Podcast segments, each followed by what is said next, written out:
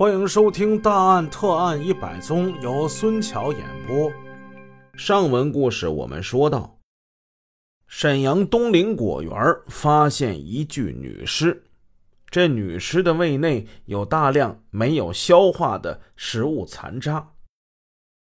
这个案子由罗法医负责，他恰恰就是这方面的专家。罗法医在过去几年。通过化验食物消化的残渣，破获了几起案件。那这些案件都是什么呢？咱们一个一个说。这是八十年代初某一年夏天，抚顺市粮食局发生了一起盗窃案，数十万斤的粮票被盗了。八十年代初，物资匮乏，买吃的。很多时候得需要这粮票，那是数十万斤的粮票被盗，那可不是一个小案件呐。刑侦人员在勘查现场之中，发现了一堆人类的粪便。分析认定粪便是盗窃分子遗留下来的，于是就将这粪便提取送到了沈阳市公安局刑警支队的技术科进行检验。罗法医就承担了这个艰巨的任务。经过他的检查，在粪便的食物消化残渣之中，发现有这高粱米、芹菜、猪肉，还有地瓜皮。地瓜皮。现在是七月呀，罗法医暗想：这地瓜现在还没有收获，没有上市呢。什么人在这个时候能吃到地瓜呢？我们说这故事，这是八十年代，那个时候东北塑料大棚技术还没有普及，人们基本只能吃到应季的食物。根据罗法医的分析，他很可能是住在农村或者是城乡结合部地区的人，并且很可能是自家种植地瓜的人。城镇居民作案的可能性并不大。罗法医的分析意见使侦查组缩小了侦查的范围。根据这一线索，不久之后便在城乡结合部地区抓住了那个盗窃分子，并缴获了整整两麻袋的粮票。这是案件一。还有一个，有那么一年呢。在沈阳市于洪区的一块稻田里，发现了一具用麻袋装裹的女尸。这个死者是一个少女。经过罗法医的仔细鉴定之后，这个少女是在被强奸之后扼颈窒息而死的。解剖尸体的时候，在大肠、直肠的食物消化残渣之中，发现了面食、芹菜、黄瓜等。侦查人员通过走访调查，找到了死者的身源，并发现死者的一个叔叔有重大的嫌疑。经过密搜，在他叔叔住处的天棚上，发现了一条擦过粪便的旧裤子。罗法医将粪便进行了检查，确认血型与死者相同，粪便中的食物残渣。与死者直肠内的食物残渣消化程度完全一致，于是他分析犯罪分子是在掐死少女之后，用这条裤子擦了死者在高度窒息时排出的粪便。这证明死者的叔叔就是杀人凶手，终于是破了此案。从这两个案件可以看出，在刑事侦查之中。对犯罪分子遗留在现场的粪便或无名尸体胃内食物残渣的检验和分析，是可以判断出罪犯和被害人的生活条件和饮食习惯的。某些特殊食物还能反映出这个人居住地区的风俗习惯和民族特点，为破案提供重要的刑侦线索，而且可以成为重要的证物。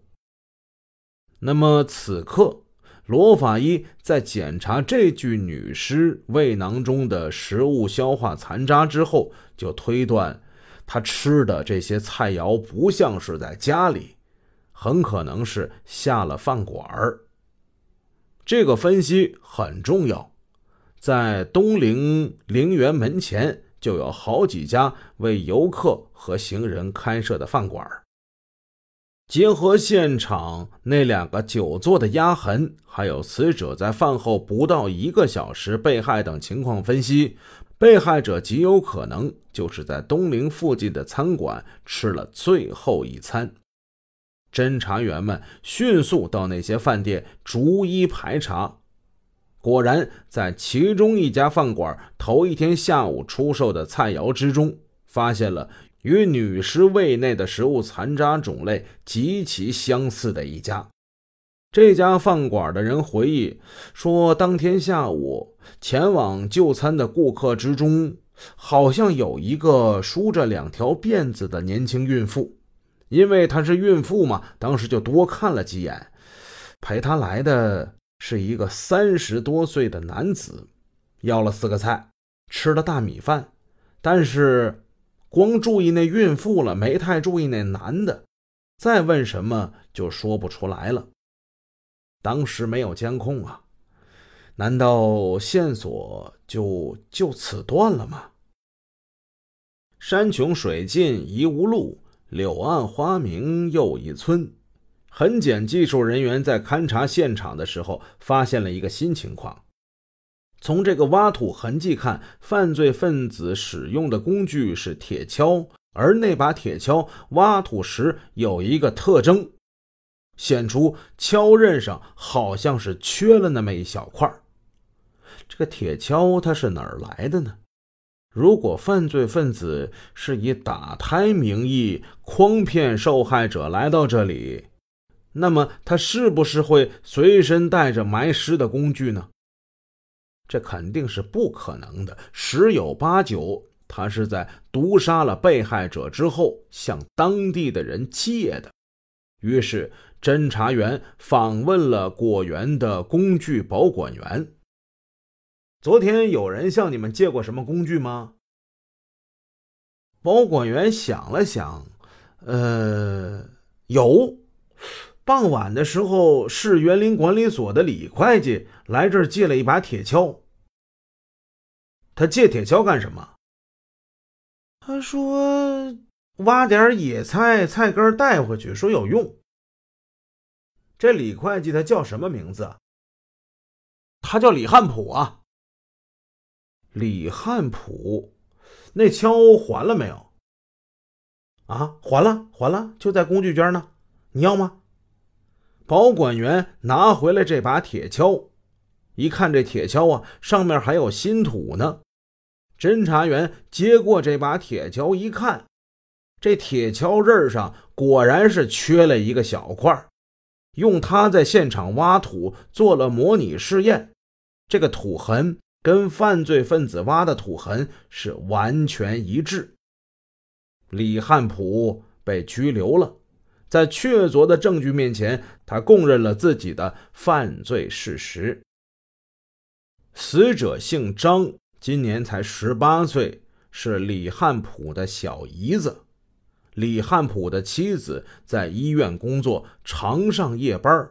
在李汉普的引诱之下，他的小姨子就跟他发生了奸情，最后怀了孕。李汉普怕罪行败露，产生了杀人的恶念。这园林管理所有维修船用的氰化钾，毒物氰化钾就存在他的保险柜里，他就倒出来一小部分。他以帮小姨子打胎为名，将其骗至东陵，在饭馆吃完饭之后，来到果园里。让他的小姨子喝下了混着氰化钾的汽水儿，最终案件告破。这个网披一张人皮的李汉普，最终被判处死刑。